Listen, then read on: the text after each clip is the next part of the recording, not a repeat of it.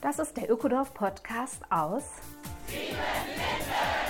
Mein Name ist Simone Britsch. In unserem Ökodorf leben 150 Menschen seit 25 Jahren nachhaltig und gemeinschaftlich zusammen. Lasst sich von Sieben Linden inspirieren. Besuche gern unsere Seminare vor Ort oder in der digitalen Webinarwelt. Hallo, herzlich willkommen. Ökodorf Podcast aus Sieben Linden. Folge 67 ist das jetzt schon. Heute wird es kontrovers, zumindest ein bisschen. Micha Würfel aus Siebenlinden hat ein E-Teilauto angeschafft und geht ins Gespräch mit Tobi Rosswog, der in der VW-Stadt Wolfsburg für eine Verkehrswende sehr engagiert ist. Aus Tobis Sicht wird uns E-Mobilität derzeit als Scheinlösung verkauft. Also ein spannender Austausch, der vielleicht auch dir neue Argumente an die Hand gibt. Hallo Tobi, du bist aus dem gar nicht so fernen Wolfsburg 50 Kilometer angereist zu uns. Einen wunderschönen guten Tag aus der Verkehrswendestadt Wolfsburg, ganz genau. Ja, und Micha sitzt hier auch mit mir im Interview. Micha, du hast nur einen 100 Meter Weg zurückgelegt und lebst mit mir im Ökodorf. Schön, dass du da bist. Genau, ich bin mal kurz mit dem Fahrrad drüber gedöst. Hallo Simone.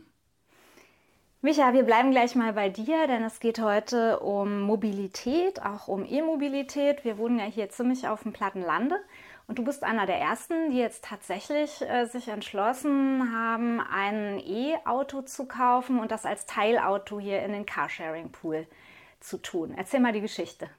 Also die etwas längere Geschichte ist, dass als ich hier vor 15 Jahren angekommen bin, äh, ich niemals ein Auto äh, selber gekauft hätte, sondern wunderbar zufrieden war mit dem, was wir im Carpool vorgefunden haben. Und die Autos habe ich auch fast nie gebraucht, weil wenn, dann bin ich gleich mit dem Bus ganz weit weggefahren nach Berlin oder ins Allgäu, wo ich herkomme. Und als ich dann meine Mutter hier zur Pflege hatte, habe ich dann öfter mal so Apothekentouren gemacht. Und wenn ich die nicht mit dem Rad machen konnte, hatte ich dann ein Auto einfach aus dem Carpool. Hat wunderbar funktioniert. Die Drecksarbeit den anderen zu überlassen, Auto zu kaufen, zu warten, zu bezahlen und einfach immer nur die Kilometer zu bezahlen, die ich äh, fahre. Das funktioniert in Siebenlinden sehr gut. Jetzt ist es dieses Jahr zum ersten Mal so, dass wir so viele Schulkinder haben, dass wir mit zwei Autos jeden Tag 24 Kilometer hin und 24 Kilometer zurück zur freien Schule fahren müssen. Und da habe ich äh, gesehen, dass wir wahrscheinlich nicht genug Autos dafür haben, um das jeden Tag gut machen zu können. Und habe dann beschlossen, ein E-Auto zu leasen. Es gab dann ein super Angebot und habe dann durchgerechnet, dass es wahrscheinlich so für mich auf plus minus null rauslaufen würde. Wir aber immer ein Auto haben, um die Kinder zur Schule zu fahren. Und wenn es schon ein neues Auto sein muss, dachte ich, nehmen wir ein E-Auto, können wir in Siebenlinden mit unserem Solarstrom laden. Und ich habe, ja, durch diese, durch diese Förderung wurde das auch bezahlbar, ne? die 5000 Euro, die da bezahlt werden oder 6000 Euro. Geht jetzt also gerade so raus, ein geleastes E-Auto und ähm, ich gebe zu, dass es auch viel mehr Spaß macht, ein E-Auto zu fahren, wenn man schon Auto fahren muss. Okay, du bist also, höre ich so raus, das erste Mal in deinem Leben jetzt Autobesitzer oder Auto, wie nennt man das dann, Leaser geworden? Ja, also ich würde mich jetzt schon, ja, ich muss das Auto hüten, ja, Autohüter könnte man sagen. Ja, ich war früher, habe ich das öfter gemacht, äh, aber nicht mehr seit meiner Ökodorf-Zeit. Da konnte ich gut darauf verzichten. Wir haben eben einen sehr guten Carpool hier. Ja. Ja, ich denke, man muss dazu wissen, dass die freie Schule, wo deine Kinder ja auch zur Schule gehen, leider überhaupt gar keine öffentlichen Verkehrsmittel äh, also davon nicht angefahren wird. Für uns jedenfalls ist es nicht möglich, unsere Schulkinder da rüber zu schicken. Es geht querfeldein quasi. Ja, und dann hast du dich jetzt für ein E-Auto entschieden. Beschreib mal, wie das hier vor Ort mit dem Laden funktioniert und mit dem Strom. Du hast es so ein bisschen angerissen eben schon.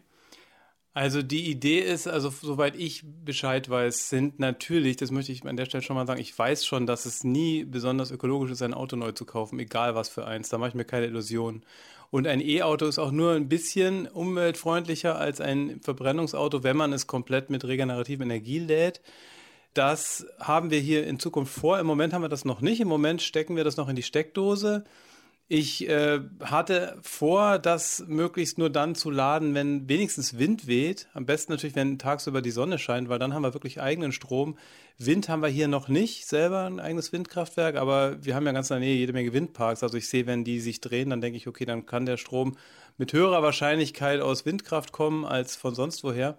Im Moment ist es aber dann doch so, wir kommen mit dem Auto irgendwann zurück und müssen es morgen wieder benutzen, also stecken wir es einfach in die Steckdose.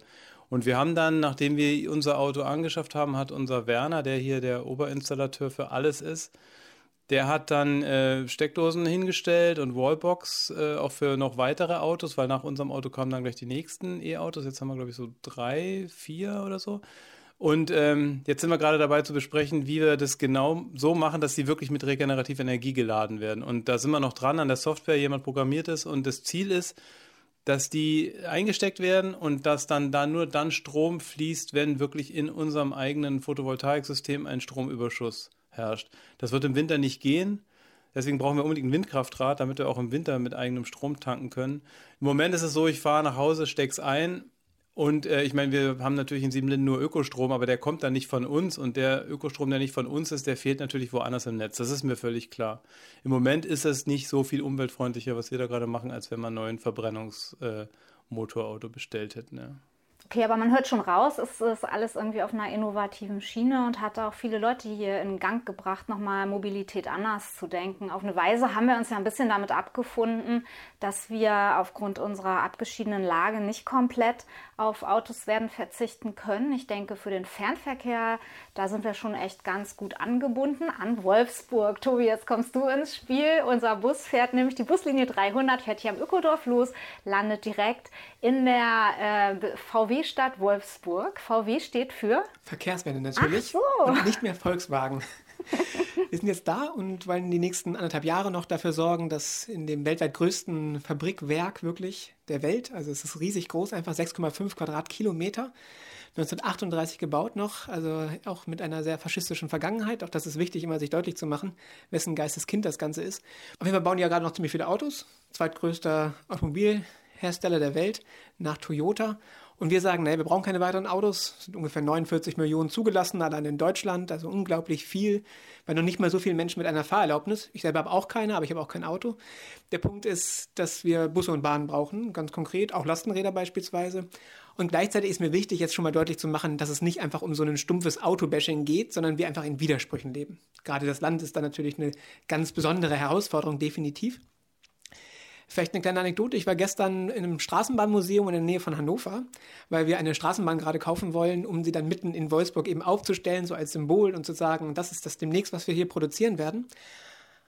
Und da gab es tatsächlich eine ganz spannende Art von Rufbussystem, also auch für die ländliche Region, aber nicht dieser klassische, der nach Takt fährt und dann musst du da anrufen, irgendwie drei Stunden vorher oder wenn du Glück hast, sogar nur drei Stunden vorher, sondern 48 Stunden oder so, sondern über die App wird der Sprint hier einfach gebucht, ist so eine Art von Moja, also so von der Logik her, was ja auch VW als diese neue Mobilitätsdienstleistung versucht, in Hannover und Hamburg auf den Markt zu bringen. Hier aber jetzt für die ländliche Region und nicht mit einem Konzern dahinter, sondern einfach von den ja, Großraumverkehrsbetrieben sozusagen Hannover.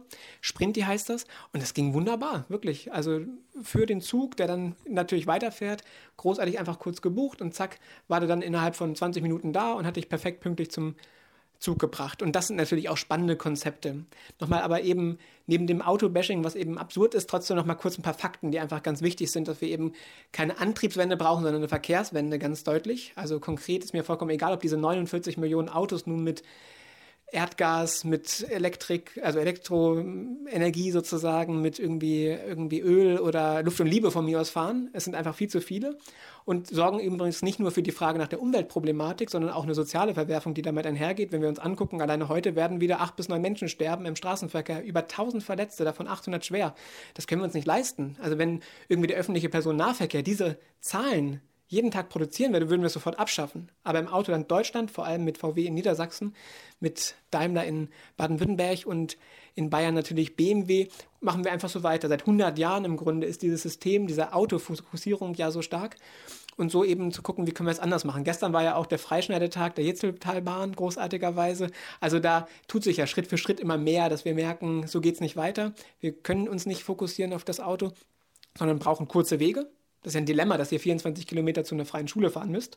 Das ist ja absurd. Ne? Micha, ihr habt euch ja eigentlich so aus freien Stücken entschieden, dass äh, eure Kinder auf eine freie Schule gehen, die eben keinen direkten Anschluss hat mit öffentlichen Verkehrsmitteln. Die Bushaltestelle wäre ja eigentlich auch gleich hier vorne und würde eben die staatliche Schule anfahren mit dem Schulbusverkehr. Ja, das ist natürlich eine individuelle Entscheidung, das gebe ich zu. Wir haben halt diese freie Schule, die wurde von Eltern aus der Ökodorf-Bewegung gegründet vor 25 Jahren und die ist wirklich sehr liebevoll gestaltet und wir mögen die sehr und wir möchten gerne unsere Kinder dahin bringen und nehmen das dafür in Kauf, dass wir sie eben mit dem Auto dahin fahren. Bisher konnten wir ganz viele Kinder in einen Bulli da reinstecken und dieses Jahr sind es halt so viele, zehn Kinder, dass wir einen Bulli und einen Privat-Pkw noch brauchen. Und das haben wir dann in Kauf genommen und dann eben nach Lösungen gesucht, wie wir das möglichst ökologisch und angenehm bewerkstelligen. Und dann gibt es halt auch andere Beispiele, äh, wo der ÖPNV nicht greift. Also ein Mitglied meiner Familie fährt regelmäßig zur Therapie und das willst du so jemandem auch nicht versagen. Ne? Und da ist natürlich jetzt äh, ist immer noch besser, sie fährt die 100 Kilometer mit einem E-Auto, den wir hier mit Sonnenstrom getankt haben, als mit irgendeiner mit irgendeiner Dreckschleuder. Aber klar, es ist natürlich, wäre besser, es wäre nicht nötig, aber es gibt ganz viele Beispiele, weißt du selber, da kannst du nicht einfach sagen, ja, nee, das darfst du jetzt aber nicht, weil es nicht ökologisch. Das funktioniert so nicht. Also bin ich sofort bei dir und es wäre Quatsch irgendwie auch, auch die Pflegerin, die nachts irgendwie die Schicht hat und dann zu Fuß gehen muss, weil es gibt nichts anderes oder irgendwie mit dem Fahrrad 20 Kilometer fahren. Das ist natürlich Quatsch. Das ist definitiv so. Deswegen eben aber gesamtgesellschaftlich, also Strukturen auch ändern, der entscheidende Punkt ist, dass wir es schon hinkriegen können, sicherlich, dass eben nicht Menschen auf den motorisierten Individualverkehr mit ihrem privaten Eigentums-Pkw sozusagen darauf festge setzt sind im Grunde. Und das macht ihr hier ja schon im Grunde anders. Also ich habe es noch nicht ganz äh, durchblickt, was hier an Mobilität abgeht, aber wenn du es gerade nennst, ist es ja ein Carpool an der Stelle. Also und das ist schon mal, wie es ja auch angefangen hat damals mit Carsharing, das fand ich ganz interessant. Mittlerweile leider nicht mehr so. Und da können wir nochmal gucken, so auf blindere Flecken in Anführungsstrichen und nochmal sich selber kritisch reflektieren. Jenseits der ganz offenen Dinge, die du ansprichst, 100 Kilometer ins Wendland ist einfach kaum bis gar nicht möglich. 24 Kilometer zur Schule, kaum bis gar nicht möglich. Und dementsprechend sich deutlich machen, naja, als Carsharing angefangen hat, da ging es eben darum, ich habe nicht ein privates Auto und zusätzlich noch Carsharing, wie es ja heute ist, also es ist ja irgendwie mein zweit, dritt, viertwagen. Wenn irgendwie das Töchterchen nach Berlin sozusagen nach Hause wiederkommt, habe ich die Möglichkeit, dann noch eine ganze E-Carsharing-Flotte sozusagen dem Töchterchen bereitzustellen, neben dem eigenen Fuhrpark, den ich schon zu Hause habe. Ist jetzt mal ein bisschen überspitzt zu sagen.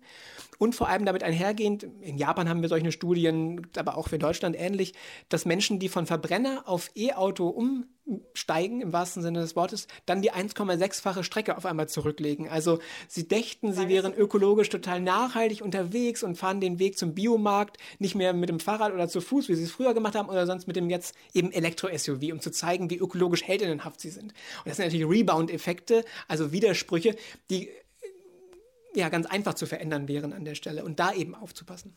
Also ich bin ja auch bei dir, ne? Ich finde ja das alles richtig und versuche halt nur irgendwie dann den, den gangbaren Kompromiss zu finden. Und wenn ich höre, wie Lithium wirklich gewonnen ist, dann denke ich auch, ja toll, und wir kaufen jetzt ein neues Auto mit der, mit der Technik. Was äh, für mich schön ist, ich kann ein Elektroauto tatsächlich anders fahren als ein Benziner. Ich merke die ganze Zeit wirklich, wie viel ich verbrauche. Das merkt man viel deutlicher als am, am Benziner. Und wir haben extra eins gekauft, das eben nicht so eine große Reichweite hat, sondern eins, das gerade so reicht. Ne? Also ich habe versucht, schon jetzt in diesem Rahmen das zu kaufen, was wirklich für uns gerade so reicht, damit wir nicht einen total schweren Akku durch die Gegend fahren.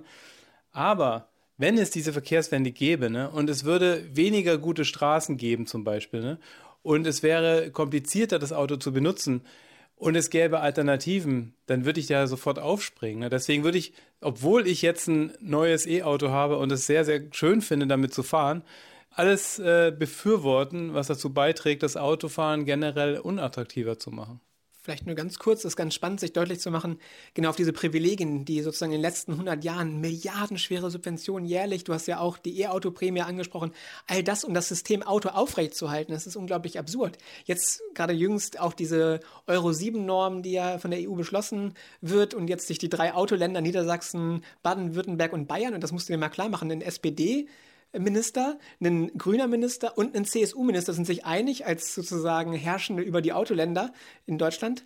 Ja, wir müssen natürlich dagegen sein, dass nicht wir anfangen, jetzt noch unsere Automobilindustrie dazu zu zwingen, dass sie ihre Euro 7 Abgasnorm sozusagen nochmal besser macht.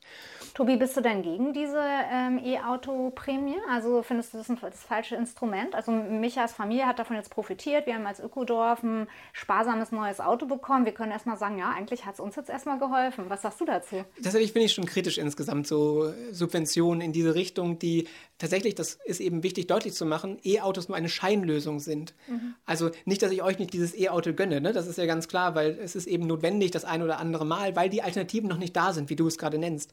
Und da eben deutlich zu machen, lasst uns die stärken, lasst uns gucken, wie wir eben kurze Wege beispielsweise, wie wir wieder Fahrradstraßen ordentlich organisieren, wie wir in ÖPNV deutlich besser ausbauen. Also es wäre ja durchaus auch denkbar, Ich gebe zu, ich kenne jetzt nicht ganz genau die Region hier, aber für andere haben wir das schon durchgespielt, wie eben so ein ÖPNV auf, auf dem Land wirklich möglich ist. Also der konkrete Punkt, den du ja auch nennst, ja, wenn die Straßen nicht so perfekt ausgebaut wären, dann würden wir ja auch, wenn das andere dafür aber ausgebaut wäre, natürlich darauf eingehen. Und das ist der entscheidende Punkt, dass so wir immer dächten, wir müssen jetzt hier auch in der Region, ja die A39 zwischen Wolfsburg und Lüneburg, der Lückenschluss von 105 Kilometer, das musst du dir mal klar machen, der wird Lückenschluss genannt, aber es sind 105 Kilometer Autobahn, die A39, die gebaut werden soll.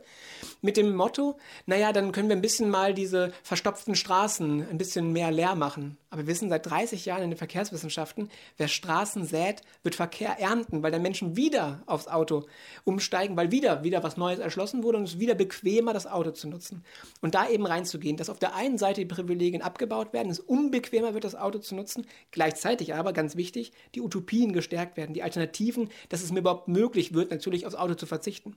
Und viel natürlich, das können wir auch ganz offen sagen, gar nicht unbedingt im ländlichen Bereich jetzt das große Problem ist, sondern vor allem auch in der Akkumulation der Städte sozusagen, wo ja auch immer mehr Umdenken schon stattfindet, weil glücklicherweise die Alternativen da sind. Also wer in Berlin noch mit dem Auto fährt, ist einfach absurd. Ne? Unverständlich ne? für mich auch. Unverständlich, wenn ja. wir uns die Staustatistiken angucken, also wo ich dann zwei, drei Tage im Stau stehe, um Parkplätze beispielsweise zu suchen, also und damit ja meine eigene Stadt unlebbar mache. So, vielleicht. Da gibt es in der Stadt ja, finde ich, auch viele Werkzeuge. Also Parkraumbewirtschaftung zum Beispiel. Irgendwann ist es doch auch unattraktiv, das stundenlang Parkplatz zu suchen. Also ich glaube, das wirkt auch. Bei uns dagegen ist es so, wir haben hier schon eigentlich einen sehr guten ÖPNV dafür, dass wir auf dem platten Land wohnen. Also dass du äh, in zwei Stunden Takt einen ICE-Bahnhof ansteuern kannst. Ne? Das findest du in Westdeutschland an den meisten Orten nicht. Also in der Eifel habe ich gewohnt, äh, gibt es nicht. Ne? Und ähm, diese Busse fahren aber größtenteils leer. Ne? Da könnten sie mit Rufbus oder mit kleineren Bussen natürlich noch viel machen, aber es ist trotzdem so, dass noch nicht so viele Leute das wahrnehmen, obwohl sie die Möglichkeit haben. Ich habe aber beobachtet, also der Bus fährt erst seit zwei Jahren von hier nach Wolfsburg, vorher fuhr er über Öbisfelde. Und ich habe beobachtet, dass in diesen zwei Jahren schon sehr viel mehr Leute jetzt zusteigen, die nach Wolfsburg wollen. Also wenn du jetzt mitten am Tag mit diesem Bus fährst, da steigen dann so ab halbe Strecke immer mehr Leute ein, die dann alle am VW-Werk aussteigen. Das war am Anfang überhaupt nicht. Das heißt, ganz langsam geht es schon los, dass Leute das annehmen. Auch durch das 9-Euro-Ticket. Also da haben viele Leute das einfach mal ausprobiert, dass es diese Buslinie überhaupt gibt. Also da hat sich überhaupt mal der Horizont geöffnet, ne, dass man äh, diese tolle Buslinie 300 hat, die wirklich zuverlässig und gut getaktet einen vor dem Wolfsburger Hauptbahnhof oder fast am VW-Werk eben absetzt. Also das war schon nochmal so ein Aha-Moment, den man, finde ich, ruhig fortsetzen sollte. Ja, ich meine, das ist ein gutes Beispiel. Ne? Da macht man auf einmal sowas, wo sich wirklich der Normalverbraucher die Augen reibt, dass es jetzt sowas gibt, dass sowas möglich ist. Ich meine, irgendwie hat es natürlich auch für totales Chaos gesorgt, aber es äh, ist, man merkt erstmal, was eigentlich möglich ist. Ne? Und sowas, äh, solche Initiativen sind, glaube ich, super. Ich würde noch mal eine Kleinigkeit sagen, unser E-Auto, ein ganz kleiner. Was daran ganz cool ist, das ist eigentlich mehr als ein Auto, ne? weil es hat, äh, es ist auch ein, ein, ein Stromspeicher. Das heißt, er kann, es kann genauso gut dafür verwendet werden, unsere eigene ähm, Stromautarkie zu befördern, weil es kann genauso gut Strom speichern als abgeben. Also man kann das Auto so einbinden in unser eigenes Stromnetz, dass wir äh, tatsächlich unabhängiger werden von wieder dreckigem Atomstrom, weil wir dann, wenn wir das richtig einbinden würden, also es ist nun mal diese Möglichkeit, wenn es in acht Jahren irgendwie total kaputt ist, aber der Speicher geht noch, dann können wir es immer noch benutzen um hier unser, unser Stromnetzwerk äh, zum Beispiel so nachts äh, verfügbar zu machen, weil tagsüber PV-Strom eingeleitet wird und nachts raus. Das heißt, ich finde das schon irgendwie von dem, von dem technischen her, so von der Ingenieuridee, finde ich das eine, eine, viel, eine viel coolere Investition als so ein Auto mit Verbrennungsmotor, das dann halt äh, komplett irgendwann Schrott ist, ne? Ja, nur damit ich nicht falsch verstanden werde, ist auch kein Plädoyer für irgendwie Verbrenner oder so. nur weil ich eben auch Kritik an der Antriebswende habe, die in dem E-Autos alles sieht. Und vor allem aber auch genereller die Kritik an eben diesem technischen Fortschrittsglauben. Wir müssten nur irgendwie das Beste erfinden, innovativ sein, dann haben wir doch die Nachhaltigkeitsprobleme gelöst und können weitermachen wie bisher. Das ist ein Versprechen, was es ungefähr seit 150 Jahren gibt. Wir müssen nur effizienter werden. Das werden wir auch immer mehr, aber es führt zu mehr Nutzung und so weiter und so fort. Auch da sehen wir Rebound-Effekte. Von daher ist darauf ja, eben zu setzenden Problem. Eher die Suffizienz ist da eine spannende Frage, also nach der Genügsamkeit, was brauchen wir eigentlich wirklich? Und dann natürlich auch das Freiheitsversprechen, was uns gerade gegeben wird, jederzeit immer alles verfügbar zu haben, immer alles machen zu können, stark in Frage zu stellen und zu sehen, okay, wenn ich mich entscheide, auf dem Land zu leben, dann ist vielleicht nicht jederzeit immer alles an kulturellem Angebot sozusagen verfügbar, um nur einen so Punkt zu nennen, der hier aber in sieben Linden ja gar nicht zutrifft, weil hier glücklicherweise genau dann gesagt habt, dann machen wir das halt selber. Ja, wir vermeiden einfach viel Verkehr dadurch, dass wir halt uns selber einen Beamer anschmeißen dann haben wir ein Kino, wir machen die schwarzen Vorhänge dran und drehen die Anlage auf und haben Discoabend und so weiter. Ne? Also das ist schon ein, einmalig. Ich glaube nicht, dass es irgendwo in der Nähe so tolle Karaoke-Partys gibt wie bei uns. Natürlich, Natürlich nicht, Micha. das war ein kleiner Insider. Micha liebt Karaoke. Manche von uns anderen auch. Es gibt auch wunderbare Lieder, die da passen. Ne? Sowas wie Warum hört der Fahrradweg einfach hier auf von Jan Böhmermann und so weiter und so fort. Oder I want to ride a bicycle? Oder nee, wer ist es nochmal? Ja, ich muss dir mal noch ein paar Tipps geben. Also die beiden habe ich beide noch nicht auf meiner Liste, Ach. aber toll, ja, super. Kommst du dann aber auch nächsten Samstag ist wieder soweit, ja? Oder Fahrradfahren von Max Rabe, auch sehr schön. Machen wir mal einen Themen-Karaoke-Abend ja, zur großartig. Verkehrswende. Coole Idee, kleiner Einschub. Ja, wir waren äh, jetzt so bei den größeren Strategien ähm, stehen geblieben, also der Blick aufs Ganze. Tobi, du bist jetzt ganz speziell mit dem Volkswagen-Konzern ja am Gange in Wolfsburg. Äh, sag noch mal ein paar Takte zu der Initiative. Ich habe gehört, ihr hättet da eine neue Autofabrik äh, tatsächlich verhindert schon, ja? Das wird so gesagt, ganz genau. Die Trinity-Fabrik, das war so das Tesla-Konkurrenzprodukt von VW, damals noch unter Herbert Dies. Mittlerweile ist ja Oliver Blume der Chef des Volkswagen-Imperiums, wo übrigens nicht nur Volkswagen dazu gehört, sondern eben auch Audi, Porsche, Seat, Skoda, Cupra, Bugatti, Lamborghini, Ducati, MAN und so weiter und so fort. Also wirklich der zweitgrößte Automobilkonzern. Und wir haben uns gesagt, ah ja, wunderbar, hier in Wolfsburg, genau dahin, in die Höhle des Löwen, das ist ganz wichtig. Unter anderem diese Neuversiegelung von 130 Hektar nördlich der eh schon weltweit größten Fabrik. Also das muss man sich mal vorstellen. Darauf zu kommen, die eh schon größte Fabrik zu haben und dann nochmal nördlich davon, unweit 130 Hektar zu versiegeln, Ackerfläche, nochmal eine Trasse durchzubauen, durch einen Eichenwald, durch ein Naturschutzgebiet und so weiter und so fort, um das Stammwerk dann mit dem neuen Werk zu verbinden. Absurd. Das haben sie auch selber dann glücklicherweise erkannt. Und wir machen bei den ganzen aber kreativen Aktionen, Protesten, Aktionen und so weiter und so fort und Kampagnen gar nicht nur die ökologische Frage auf, sondern auch die soziale. Die ist ganz entscheidend ja in einem Städtchen von ungefähr 125.000 EinwohnerInnen, wo 60.000 von beschäftigt sind, also nur abhängig von diesem einen Konzern. Und wir ganz klar sagen, also das System Auto hat abgedankt, das wird nicht mehr weitergehen, definitiv nicht. Und entweder reiten wir das tote Pferd auf dem E-Auto-Boom noch zehn Jahre und dann ist aber Detroit hier, oder wir schaffen jetzt schon eben strukturelle Alternativen. Wir brauchen Busse und Bahnen. Das ist unglaublich. Wenn heute eine Stadt sagt, ja, wir wollen hier endlich eine Tram haben, dann wartest du fünf bis zehn Jahre als Kommune, weil es einfach so lange Lieferzeit. Es ist unglaublich, ganz Ach, genau. Echt? Und das sich deutlich zu machen, ist wichtig. Deswegen gilt es jetzt, Dinge zu produzieren in diesem weltweit größten Werk, die wirklich gebraucht werden. Autos sind das eben nicht. Von mir aus noch fürs Feuerwehrfahrzeug, für noch eine kleine Carsharing-Plattform von irgendwelchen ne, ländlicheren, aber auch von mir aus äh, städtischen Bereichen.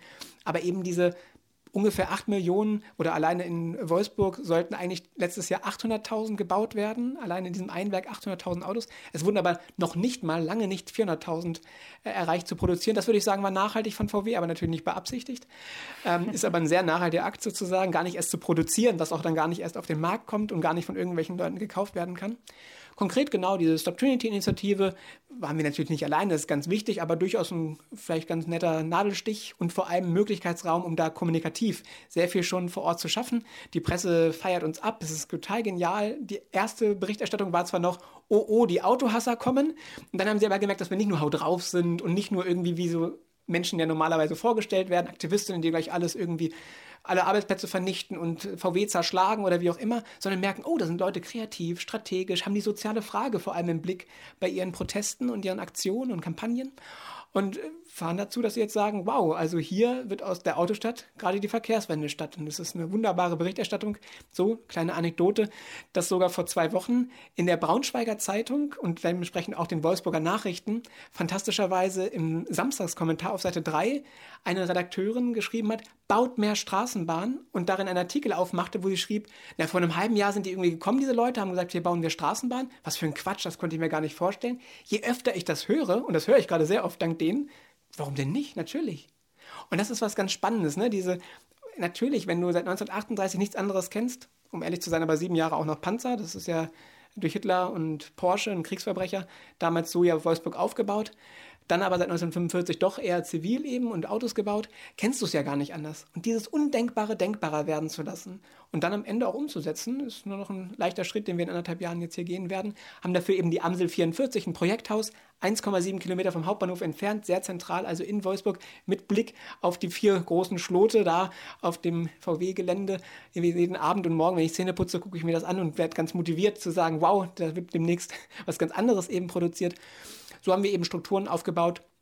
Eine letzte Einladung vielleicht vom 5. bis 10. Mai wird Wolfsburg das erste Verkehrswende-Camp kennenlernen. Mittendrin an der Porsche-Straße Zopp wird große Aktionsfläche stattfinden, viele Workshops. Stefan Krull hat zugesagt, ein ehemaliger VW-Betriebsrat, der 40 Jahre da mal lochte im Werk und so weiter und so fort. Also eine große Freude. Darf ich mal fragen, ob ihr schon mal jemals äh, wahrgenommen wurdet äh, vom Vorstand oder eingeladen oder irgendwas? Äh, ja, tatsächlich, definitiv. Am 16.12. letzten Jahres war die Sonderaktionärinnenversammlung von VW aufgrund des Porsche Börsengangs und dann der Frage, wie die Dividenden ausgezahlt werden.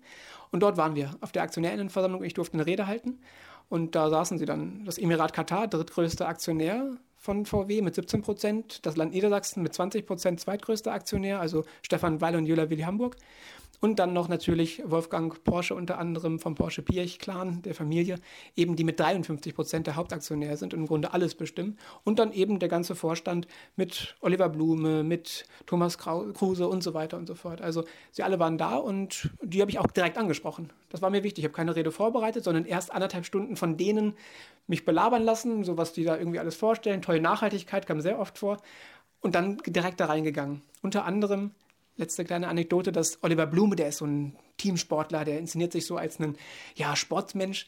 Und dann ganz interessant ist passierte, dass er sagte, ne, ich komme jetzt hier gerade neu her, deswegen muss ich ein bisschen das Haus renovieren. Und das war mir ein großer Impuls, um dann Erich Mühsam zu zitieren und sagte, Oliver Blume, die Hausmetapher möchte ich aufnehmen und aber ein bisschen verwandeln. Und zwar hat Erich Mühsam damals gesagt, warum das Dach flicken, wenn das Fundament morsch ist? Wir brauchen den Komplettumbau. Und genau das ist jetzt, was wir in den nächsten anderthalb Jahren machen. Ja, ich finde es auf jeden Fall spannend, auch für uns als Ökodorf. Also wir sind, wie gesagt, 50 Kilometer nur entfernt von dieser Verkehrswende-Initiative. Wir so das grundständige Ökodorf mit unserem kleinen ökologischen Fußabdruck, mit so ganz gründlichen Gedanken zur Mobilität, wie wir uns hier auf dem Lande bewegen können. Auch mit dem Versuch, unsere Gäste, also wir haben ja viele Gäste, die hier bundesweit äh, anreisen, dazu zu motivieren, eben nicht mit dem Auto zu kommen, sondern halt mit Bus und Bahn anzureisen. Und dann finde ich es aber einfach cool, dass es jetzt auch in unserer Nähe nochmal diesen politischen Impuls gibt in Richtung der Konzerne, weil ich denke, wir werden nur auf beiden, also zweigleisig, ne? also Gleis ist ja auch ein schönes Bild für bei der Verkehrswende gerade. Ich glaube, es braucht dieses Gleis der kleinen Leute, die irgendwie, ja, so wie Micha, da eigenmotiviert auf ein E-Auto umstellt, sich dazu Gedanken macht, eine eigene Stromversorgung vordenkt und so weiter und so fort. Und gleichzeitig halt mehr zu sagen, wir brauchen andere Gesetze, wir brauchen eine Entflechtung von Politik und Konzernen, wir brauchen da oben ganz andere Strukturen und nur zusammen kann es irgendwie fruchten, oder? Ich finde tatsächlich jetzt hier nochmal sagenswert, dass, das, dass sich hier ja auch wirklich zwei Arten äh, politischen Engagements begegnen, ne? weil es für dich vielleicht für euch, ich sag mal, junge, hippe Aktivisten äh, so anfühlt, als wären wir eher schon so ein bisschen behäbig und hätten uns hier zurückgezogen in unser kleines Ökodörfchen. Aber die, der Gründungsimpuls und auch der Grund, warum ich hier bin ne? und die Art, wie ich meine Kinder aufziehe, ist, wirklich grundlegend anders leben zu wollen und den Menschen ein Modell, Modell zu sein, wie man wirklich ganz anders leben kann. Und unser kleiner ökologischer Fußabdruck ist halt eigentlich keine Lappalie. Ne? Also wir zeigen ja, dass es möglich ist, ein gutes Leben zu haben, ohne eben viel Verzicht. Und wenn alle das so schaffen würden wie wir, dann wäre es tatsächlich alles schon mal ein ganzes Stück weit besser. Ne? Und wir leben hier halt gut. Ne? Ich weiß nicht, wie es sich für euch darstellt, wenn wir dann trotzdem hier Autos rumstehen haben oder, oder, oder E-Autos fahren oder so. Aber ähm, das ist für uns halt, wir sind in ganz vielen Ebenen unterwegs und müssen halt auf jeder Ebene irgendwie gucken, okay, was ist realistisch, was ist unser Ziel, wo wollen wir noch hin, was können, woran können wir noch drehen.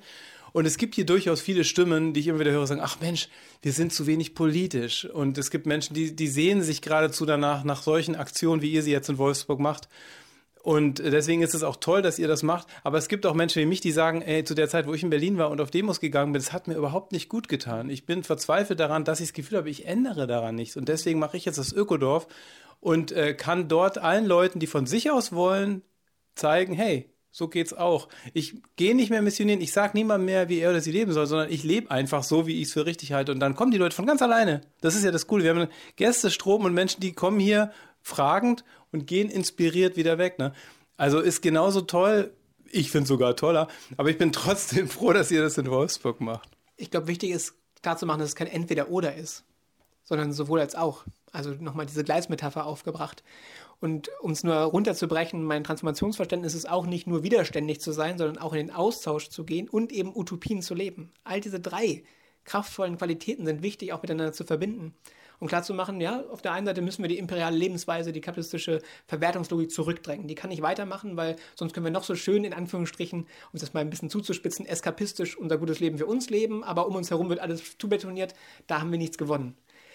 Aber das nicht als gegenseitig ausspielen, sondern eben gemeinsam als Stärke zu begreifen. Also für mich ja auch eine Oase ist, hier sein zu dürfen. Also es ist ein Urgeschenk, ja auch mit Leuten dann hier in Austausch zu sein, Banden zu bilden, zu gucken, ja, wie können wir voneinander lernen, miteinander eben sich gegenseitig inspirieren an der Stelle. Und deswegen auch dieses Utopienleben, also es geht nicht nur gegen etwas zu sein, nicht nur darüber zu schnacken oder zu schreiben, wie es angeblich besser werden könnte, sondern es konkret in die Praxis umzusetzen. Das ist mein Dreiklang, den ich in meinem Leben mal hier, mal mehr da den Schwerpunkt setze, aber immer wieder als ein kraftvolles Dreiklang-Instrument betrachte, was ganz, ganz wichtig ist. Deswegen würde ich tatsächlich noch nicht mal sagen, das eine ist besser oder schlechter, sondern deinen Punkt aufgreifen, ja, Täter hat es gar nicht gut, auf den Demos zu sein. Du hast dich nicht wirksam gefühlt. Ich würde sagen, vielleicht weil Demos nicht das, das Ende sind, sondern gerade mal der Anfang. Wenn du dann kreativ wirst, Kampagnen machst und so, dann hast du auf einmal eine unglaubliche Wirksamkeit mit einer ganz kleinen Menge an Tobi Menschen. Tobi hat auf jeden Fall immer Spaß. Strahlt. Das ist eine große Freude, und was da passiert. Genau. Also Tobi, ich, ich finde äh, auf jeden Fall auch, dass es ein schöner Zusammenklang ist. Und ähm, würde mich freuen, wenn dein Traum noch in Erfüllung geht, dass du angekleidet im Anzug äh, äh, in den Aufsichtsrat von VW gewählt wirst, was du ja auch als kleinen politischen Gag schon publiziert hast, fände ich gut. Ja, und Micha, danke, dass du auch jetzt dabei warst, dabei bist und wie du einfach im Kleinen mit so einem total kreativen und scharfen Geist hier immer wieder dazu beiträgst, dass neue Lösungen auftauchen. Und ich drücke ganz doll uns die Daumen, dass wir das hinkriegen, uns noch mehr zu verbessern, dass wir mit dem eigenen Strom möglichst wenig E-Autos sinnvoll füllen können und noch äh, als Batteriefunktion mit nutzen können. Ja, danke. Ich finde auch, was Tobi zuletzt gesagt hat, gehe ich voll mit, voll, voll und ganz. Wir arbeiten da zusammen, ja. Okay, dann ja. vielen lieben Dank für das Gespräch. Danke euch sehr. Eine Freude. Danke, tschüss. Das war sie, die neue Folge des Ökodorf Podcasts aus Siebenlinden. Besuche uns auf www.siebenlinden.org oder komm zu Seminaren ins Ökodorf Siebenlinden in die ländliche Altmark. Auch in unseren neuen Online-Kursen der Webinarwelt kannst du alles über Nachhaltigkeit und Gemeinschaft lernen. Der Ökodorf Podcast aus Siebenlinden ist eine Produktion vom Freundeskreis Ökodorf e.V.